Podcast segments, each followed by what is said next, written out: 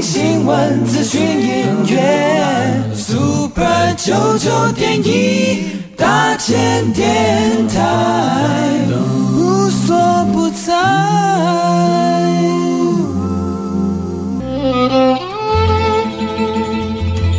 每一段关系都是一门功课，每一次经历都是生命的滋养。世界上最重要的东西，往往用眼睛是看不见的。One two three four。那我们就用听的吧。今夜遇见小王子。Suis-moi, là où je sais souvent, suis-moi. Et si je suis pas, suis-moi, là où je suis beau.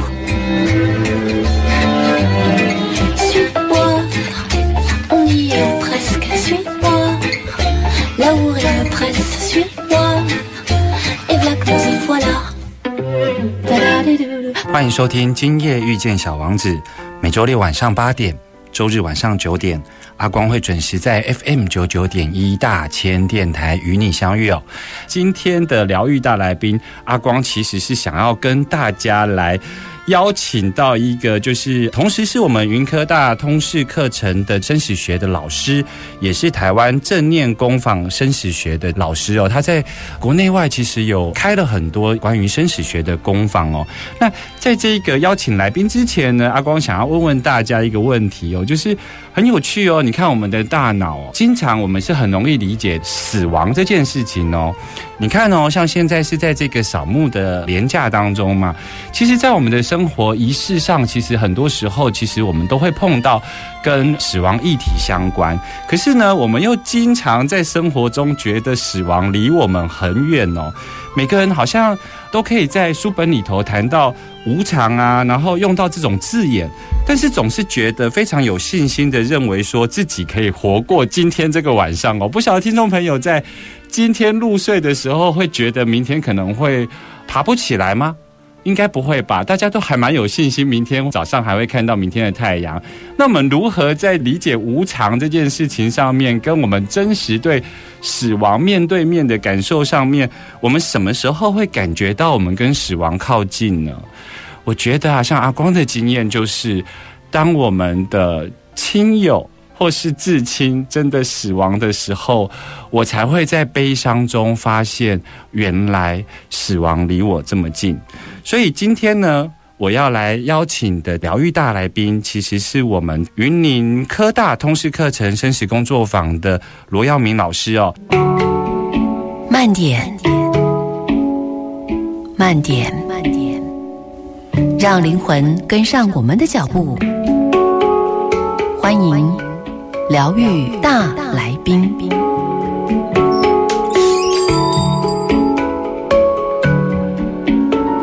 欢迎回来 FM 九九点一大千电台，今夜遇见小王子，我是阿光哦。在今天的疗愈大来宾，阿光为大家邀请到罗耀明老师哦。老师你好。Hello，各位听众朋友，大家好。其实我关注老师有一段时间哦，就是其实我觉得老师给我的印象就是，嗯，光听声音就没有阿光这么急躁。老师的声音是非常的稳定哦。其实我在上一趴破题的时候有提到说，阿光对于死亡的经验这件事情，其实通常都是感受到悲伤的时候，我才意识到死亡来临哦。而我知道老师其实有带了很多有关于生死相关的工作坊哦，在你的这一个算是实务经验上面，你所带的学生跟学员里头，一般人在意识到死亡离自己这么近的时候，真的是都从悲伤开始吗？还是他会从恐惧开始呢？嗯，悲伤可能是刚刚您提到的说有挚爱的亲人往生了，嗯但是我也发现呢，很多是他正面临他生了重病，比方得癌症，嗯哼所以他觉得死亡对他很靠近。嗯那我自己呢，在做一些研究，我发现呢，如果把东西方谈到所谓的死亡恐惧这件事情，他会把它分一些层次。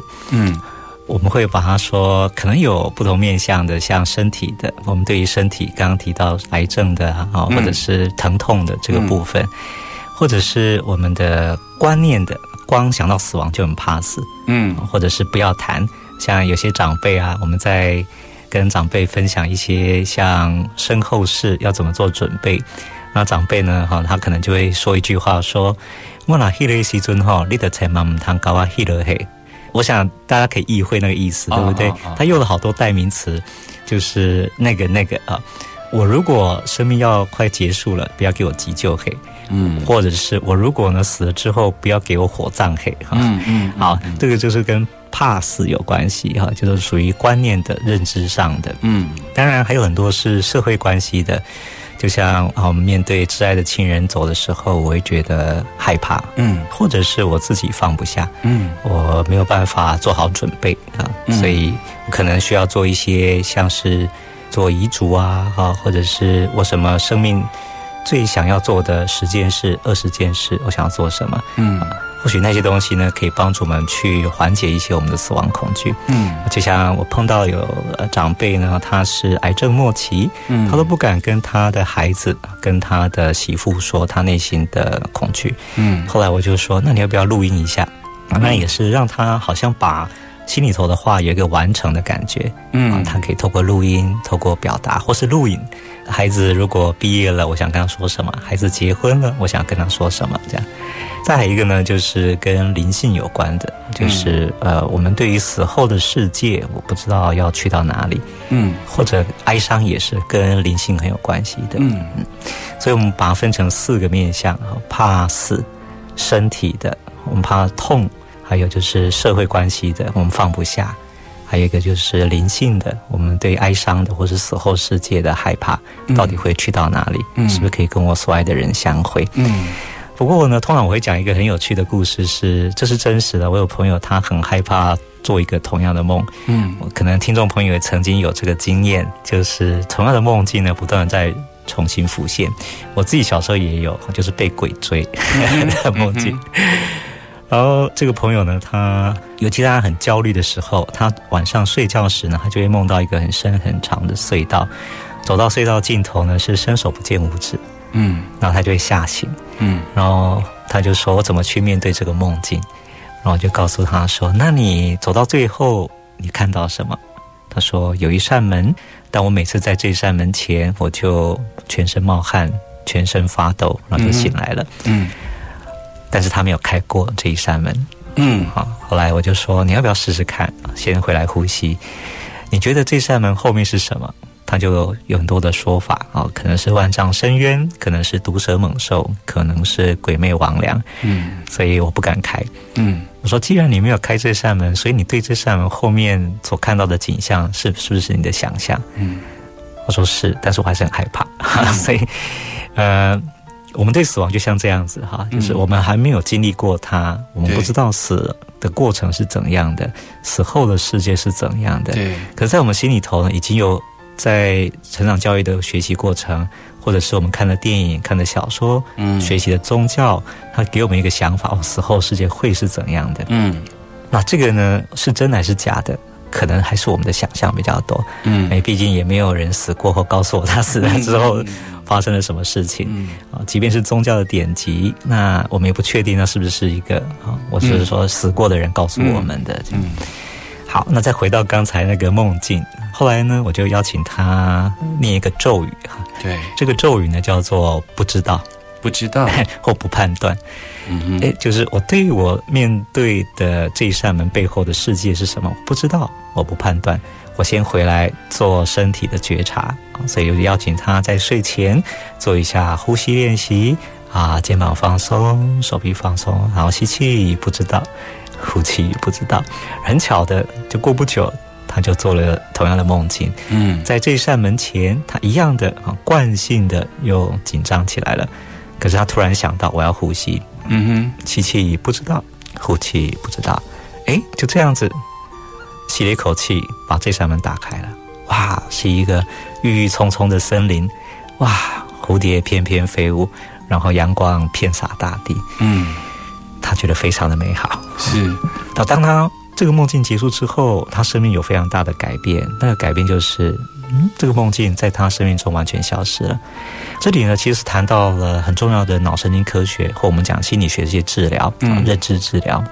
我们对一些东西，尤其是很恐惧的东西，我们一直害怕，通常我们都不愿意去接触它，我们把它压抑着，或者是逃开，不愿意去面对。所以我们在我们的大脑里头呢，就是我们想到这件事情，它就直接跳出来，我们害怕的那个那个记忆，嗯，然后但随之带来就是那个感受。不舒服的、恐慌的、焦虑的这样，可是当他去面对、去体验、去经验之后，哎，其实好像没有那么可怕耶。嗯，好，那这也是我很多参加死亡体验的课程的同学们他们很深刻的感受。听起来，这个关于死亡恐惧，它算是老师觉得它算是比较是后天的社会的建构的对我们造成的影响吗？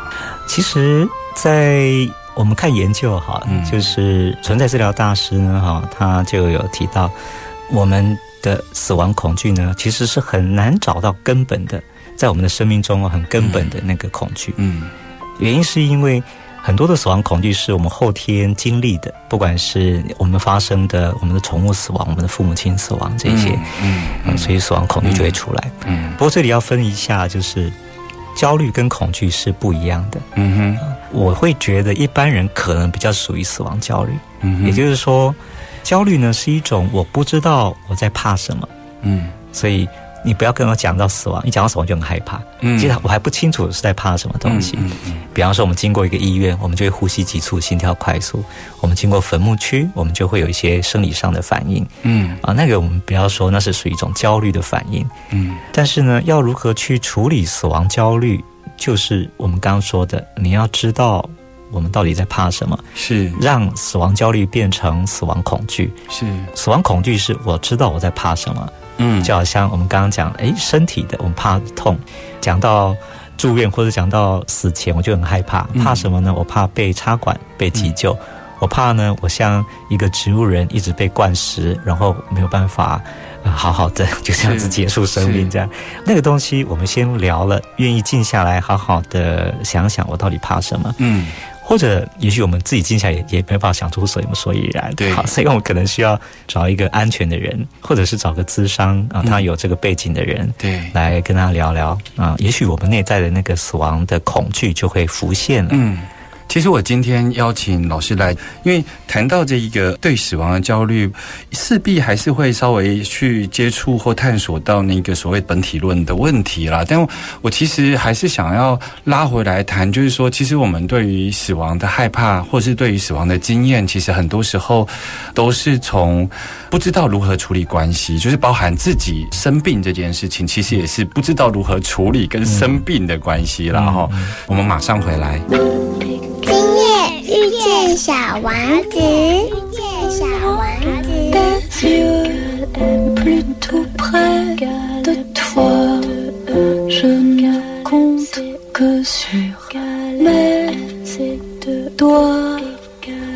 欢迎继续回来 FM 九九点一大千电台，今夜遇见小王子。我是阿光哦，在这个清明年假，阿光特别邀请了疗愈大来宾罗耀明老师来跟我们谈一谈有关于生死大事哦。耀明老师，像我自己面对亲人的离去啊，我经常会有一个状况，就是我觉得那个痛苦的状况像是个回圈，就是我很多时候都会意识到他离开了，我应该要放下。可是当我想要放下的时候呢，我又会不经意的会跟死者去连接哦，所以说这个连接会让我感觉到他的好。然后让我能够更正确的思念他，而不是只是沉浸在好像非常无名的悲伤当中。对我来讲，这有一点像是一个回圈，就是你一方面觉得你应该放下，然后应该让他好好的去，你应该祝福他。可是，一方面呢，我又会在选择放下的时候，不经意又会去连接到他。好像有关于这样子的一个悲伤的历程啊。在耀明老师的教学里头，你会给什么样的建议，或你对这样子的一个悲伤历程有什么看法？这个连结可以很美好的，但也可能会带来很多的情绪。嗯那过去呢，我们可能传统上会说，我们挚爱的亲人已经走了五五年、十年了，你就不要再想他了。对，然后你就好好的回到你的工作，把你的事情做好，不然呢，他会走不开。是啊不过呢，哈，在近年来的死亡的一些，不管是东西方，他们都认为要好好的连接，嗯才有帮助我们走过哀伤，或者让这个逝者的力量可以继续着陪伴我们走下去。嗯所以，连结这个说法呢，哈，已经是一个被鼓励的，嗯而不是压抑的。嗯因为我自己在国内外带了很多的课程，然后也经历了很多丧亲的哀伤。对，比方说有一个呢，他住在东南亚，他的先生呢，哈，是因为早上呢开车去上班，结果就在路上出车祸就往生了。嗯那这个太太呢，非常的痛苦。那除了爱别离之外呢，更痛苦的是前一晚他们还有一些争吵，所以那个东西就会有更大的愧疚，嗯哦或是罪恶感。嗯那后来他就变成忧郁症，然后无法独处，因为他是台湾人，那只是到东南亚去工作，跟先生。后来呢，他来上课的时候，他才有机会呢，哈，去谈起他的哀伤。嗯那在谈的过程中，我们看到这些哀伤呢，哦，不是只是看到它是只有情绪，哀伤的背后是什么？如果我们对他没有爱，我们就不可能没有哀伤。嗯我们对他因为有爱，所以我们就会有哀伤。所以我看到你的悲伤，不管是愤怒的、自责的、愧疚的，这些呢，都在表达出你内在对你先生深深的爱。好像我们的情绪呢，把它分一点层次，就是我们很大的情绪，哈，愤怒啊，或者是焦虑这些，它是一个比较像海浪的，嗯。它会有来会有去，嗯。不用害怕我们的情绪，因为情绪它就是无常的，嗯。而且情绪呢，我们在讲时间来看的话，哈，情绪是最短暂的，嗯。那情感或者是心情都比情绪还要再长，所以千万不要害怕我们升起哀伤的情绪，好好的去面对这个情绪，可以好好的静下来去感受它，好像感受这个身体的波浪，哎，来了去了。但是我们可以在这个波浪当中看到波浪最深层的那个海底是什么？那海底其实就是因为爱。对，我们因为对他有很深的爱，我们跟他有很多的互动相处，他对我做的事，我对他做的事，我们彼此又投注很多的爱，所以想到他会很哀伤，这是一件非常自然的事情。嗯就我们可不可以呢，在哀伤来的时候，静下来来感受我们最深层的那份爱？往生者不会希望我们记得他是怎么死的，这是很多人的回圈。就是我只记得往生者他在死的时候被撞死的，或者是我在医院没有好好跟他说最后一句话。那这些呢，就会变成是我们每次想到他的一个遗憾、愧疚、自责。对，可是往生者会希望我们想到他的时候，是想到他怎么好好的活着的，嗯所以我们可以去连接。嗯但是连接呢，不是只是连接他是怎么死的，而是好好的感受他是怎么活着的。那这个是需要讨论、需要分享。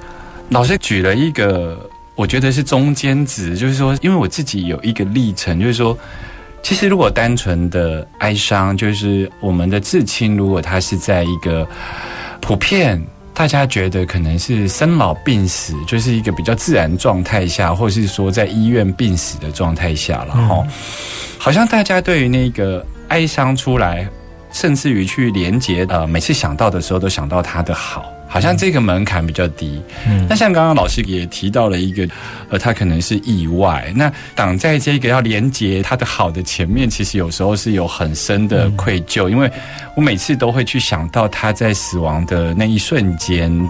他所承受的痛，那因为我们有爱，所以我们会觉得嗯干嘛？是啊，好、那、可是有有一个家族的回圈却经常上演，其实是应该说漩涡，就是说它像是一个往下沉的漩涡。根据统计，在台湾呢、有每年会有四千多起的自杀而死亡的人，嗯而他们都会像是一个秘密一样藏在家族里头。对，那我自己的亲朋好友里头，我自己经历了三起。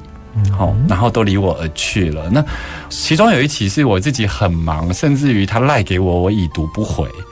结果他在呃那个晚上就自己选择走了。嗯但这个对我来讲，我花了好多的时间想要去连接到那个背后的爱，但是那个波浪太大了，就是每次连接的时候，都会先连接到非常深、非常深的愧疚。像你对于这么这么强烈的这个死亡，而且它也不是一个让我们好像接受了无常，或是接受了一个比较 normal 的，就是说啊，怎么会发生这么不可预期的事？它就是一定程度是自己选择了踏上这个生命的终点嘛。在你的实物经验里头，我们应该如何面对有亲友自杀这件事？嗯，这个是非常普遍的，尤其是我自己在带课程的时候，几乎每一场的课程都会有一个角色，就是他的亲人是选择自杀往生。嗯那我在谈那个我们说面对哀伤那个历程哈，嗯不管是我们接受已经往生的事实，嗯第二个呢，是我们愿意去好好的表达我们的哀伤，去表达这件事情是很关键的。就是在我们的呃家庭里头，尤其是呃自杀遗嘱，他可能在社会的制约哈，或者是眼光会觉得你们可能没有好好照顾他，都是你的错。嗯啊，或者是哎呀，他会不会死后变成在地狱受苦，或者是他会不会重复重复的自杀？那所以很多自杀遗嘱他不敢跟别人表达啊，他的亲人是怎么走的。当然，这就会产生他没有办法好好的去表达哀伤的机会。那表达哀伤呢，是需要很安全的环境啊，或者是有安全的人，我们愿意去好好的面对我们的哀伤，去表达出来。当然，我们说这些自杀遗嘱怎么样好好的去适应他的没有往生者的生活，或者是让他跟往生者可以好的连接，这个更是重要的了。那为什么没有办法好好连接？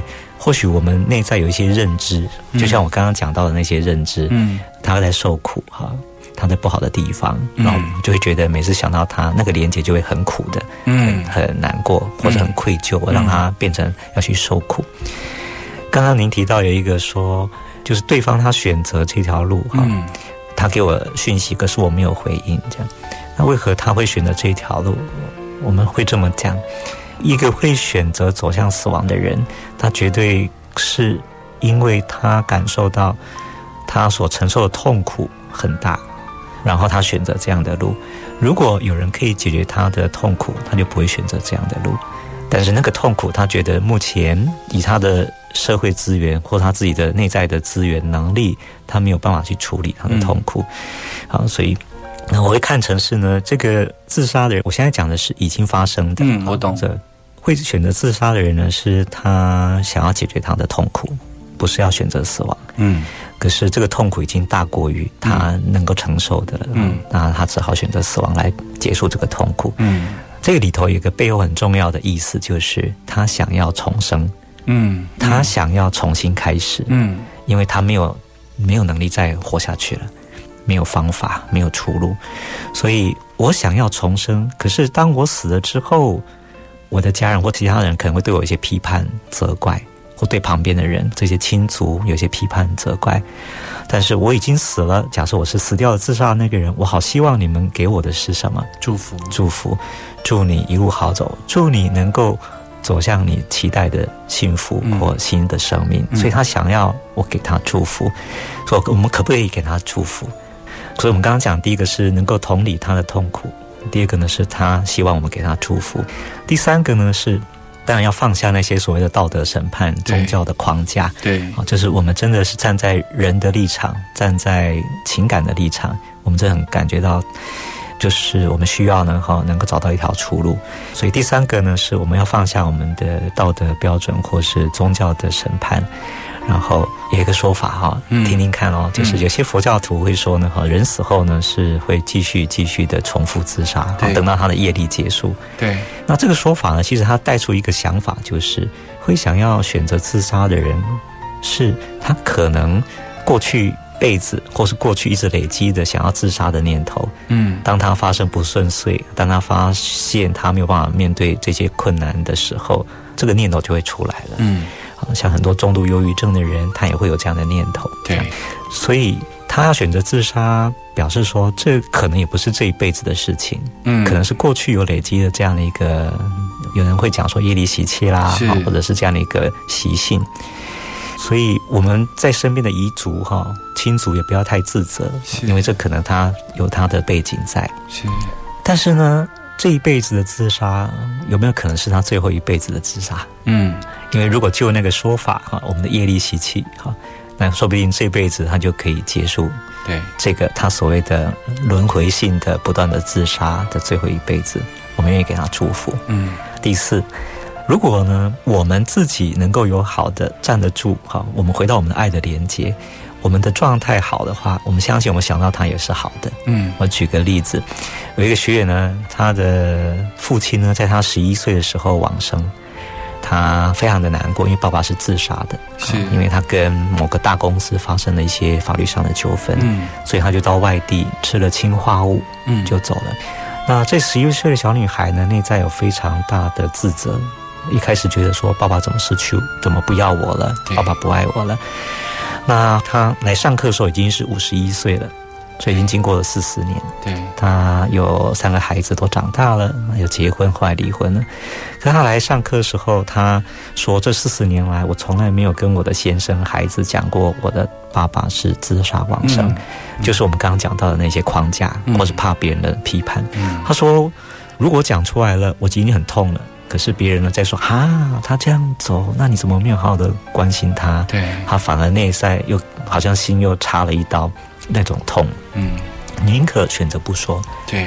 但是不说就反而变成是一直在压抑。对。所以我们刚刚讲到那个去表达悲伤、表达哀伤是一个很重要，他们有机会去表达。后来他来课堂上，哎，他有机会就开始分享。嗯啊，一开始是私下分享，后来才有机会讲出来。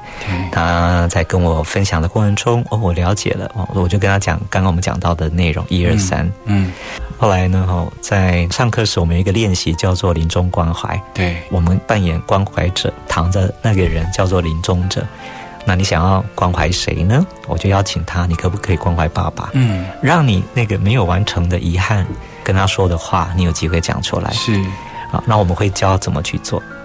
然后他就面对着躺在那边的一位男同学啊，那这是一个角色扮演，嗯那他就握着他的手。当他一握着手的时候，他就整个眼泪就溃堤了，嗯因为埋在心里头四十年翻来覆去不到上千万遍的想跟他爸爸讲的话。对不起，道歉，或我爱你都没有机会讲，但在此刻就一清而出。那我们就告诉他，他已经学到了怎么样去表达了。好，我们有几个步骤练习。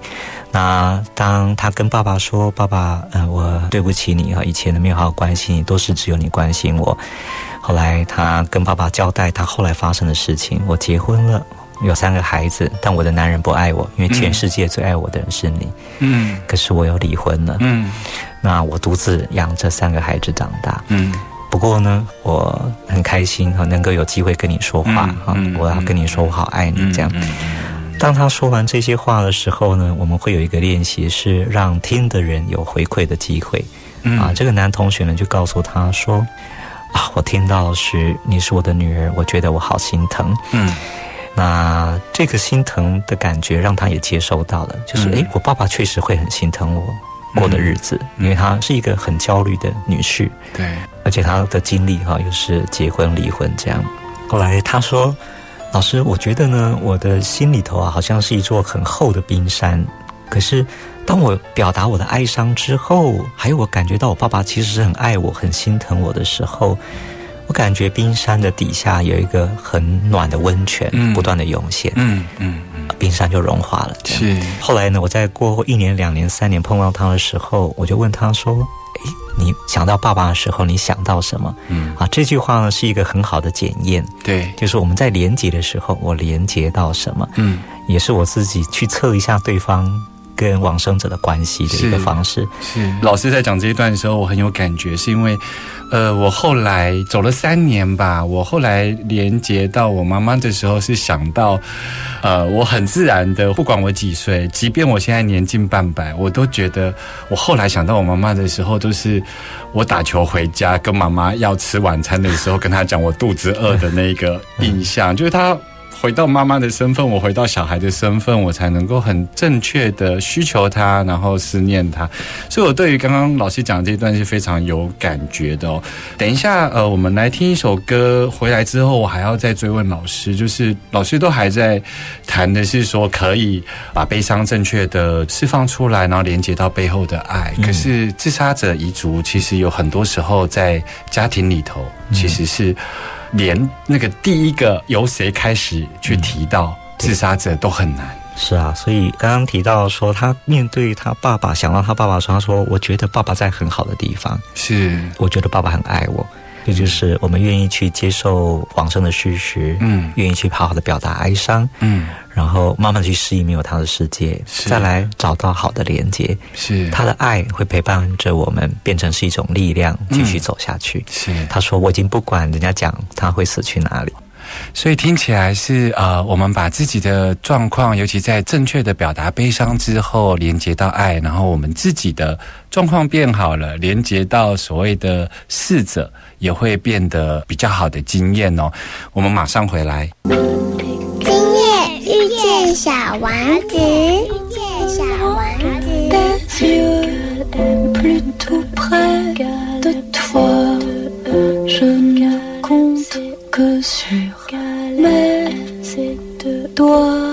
你现在收听的是 FM 九九点一大千电台，今夜遇见小王子，我是阿光。在今天的疗愈大来宾单元，阿光为大家邀请到的是由罗耀明老师来到我们的节目中，跟我们谈到有关于如何面对生与死哦。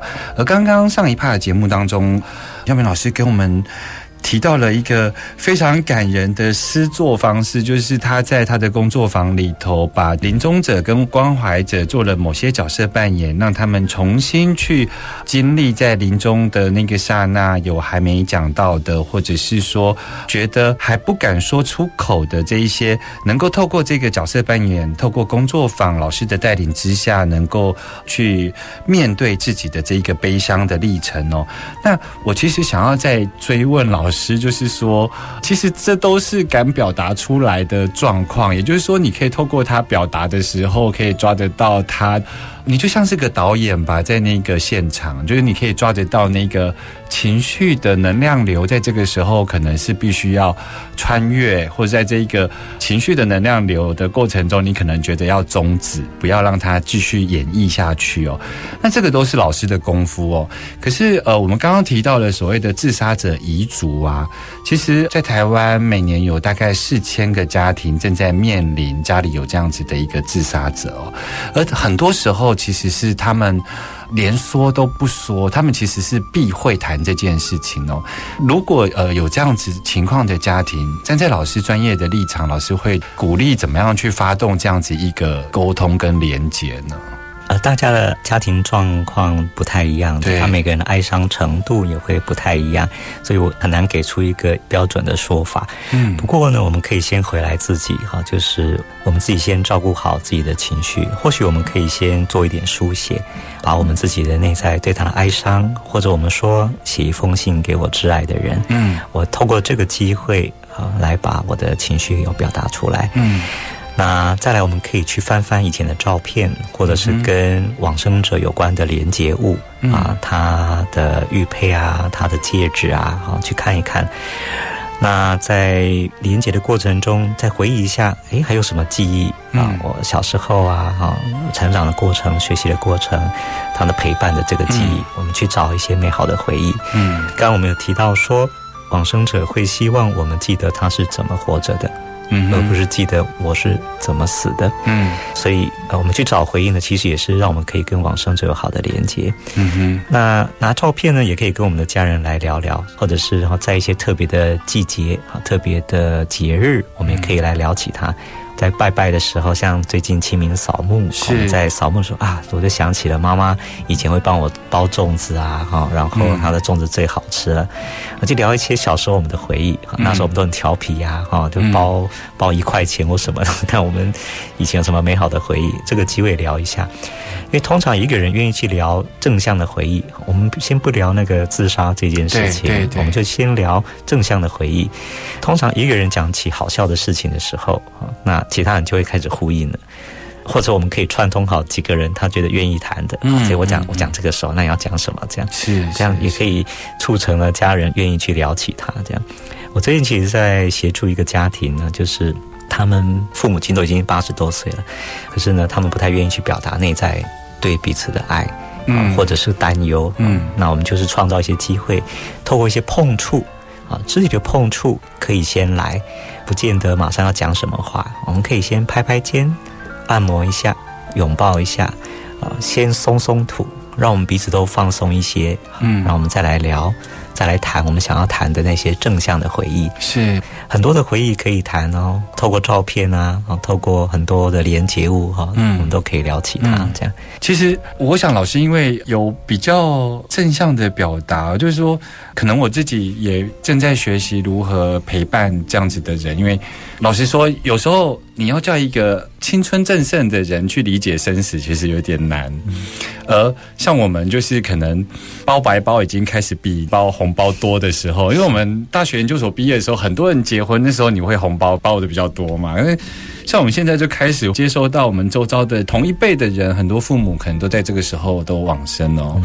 那我们其实是很着于陪伴跟安慰，因为像刚刚老师提到的说，像现在清明节可能会在扫墓的时候，大家一起聊聊有关于对于死者的一些美好记忆啊。刚刚老师在讲的时候，我就会想到说。之前扫墓的时候都是某某人，可是他现在不在了，你知道吗？就嗯，不是每个人都能够那么那么快的去连接。像今天这样跟老师聊，就是说，老师可不可以教教我们？如果我们生活周遭有人正在经历丧亲的这个悲伤的时候，呃，什么话不能讲，什么话应该讲，怎么样才能够温柔而且又能够比较放松？像你刚刚讲的松土的陪伴到他们呢？您刚刚提到说怎么样去安慰啊？我觉得可以先从哪些话不该讲先来开始。嗯，比方我们讲有三个，就是评价的话有所求的安慰，或说教的话尽量不要说。嗯，评价的话，比方说，哎，都是你没有好好照顾他才会这样。如果你给他做什么治疗，他就不会走了。嗯，那有所求的安慰呢？哈，是我发现我们华人可能呢，在安慰对方的时候，都会有一个期待，说我讲了几句话之后，他就不要哭了。啊，对，所以那个话可能就会有什么，不要伤心，不要难过，不要哭这些话，因为这个呢，反而会压抑他的哀伤。是，说不定他正好可以谈起他想要谈，嗯，可是就触动他的情绪。嗯，我们刚刚说，哎，情绪是无常的，我们允许情绪来，那个是一个波浪，我们就感受那个情绪来。那所以如果情绪来，我们反而可以进一步问说，哎，你可不可以告诉我？你这时候想到妈妈，你是想到什么？嗯，我们就有机会听一下他背后的，啊，说不定呢，他的情绪背后呢是感恩的，嗯，是感谢的，啊，是感动的话，这样。那第三个呢是说教的话，尽量不要说你要放下，你要节哀啊，这是上天的安排，是啊，你妈妈希望看到你这个样子吗？你这样还没有办法离开，好，那这些话都会导向比较压抑的，啊，就是我们没有办法去完成第二个，好好的去表达悲伤，是。那怎么样去面对呢？允许悲伤，允许哀伤的表达是一件很重要的开始。因为当我们允许之后，他有情绪或他愿意谈，我们不阻止他，我们甚至什么话都不说。我们就静静的陪伴。对，如果我们的关系可以，我们就进一步的可以握握他的手，或者问他说：“我可不可以握握你的手？嗯，我可以抱抱你吗？嗯，啊，这些有允许的，让他觉得我正在聆听，我在陪伴。是，所以面对呃丧亲的哀伤的人呢，我们聆听多过于说什么啊。所以自己要讲什么，那可以有一些关系的考量。但如果真的要讲什么，我们可以有几个想法。做法啊，就是可以先关心一下他的身体的状态。嗯，我们刚刚说拍拍他，对啊，抱抱他，或者哎，这几天睡得好吗？嗯，啊，有没有喝水啊？嗯嗯嗯吃饭吃的怎么样啊？好、有没有要不要陪你一起吃个饭啊？属于身体上的、生理上的关怀。那心理上的关怀呢，我们就可以问他说：“其实我这几天呢，常想到你，不知道你今天觉得怎么样？嗯，啊，听到你妈妈走了，我也也好难过。我不是你，我没有办法体会到你的心痛。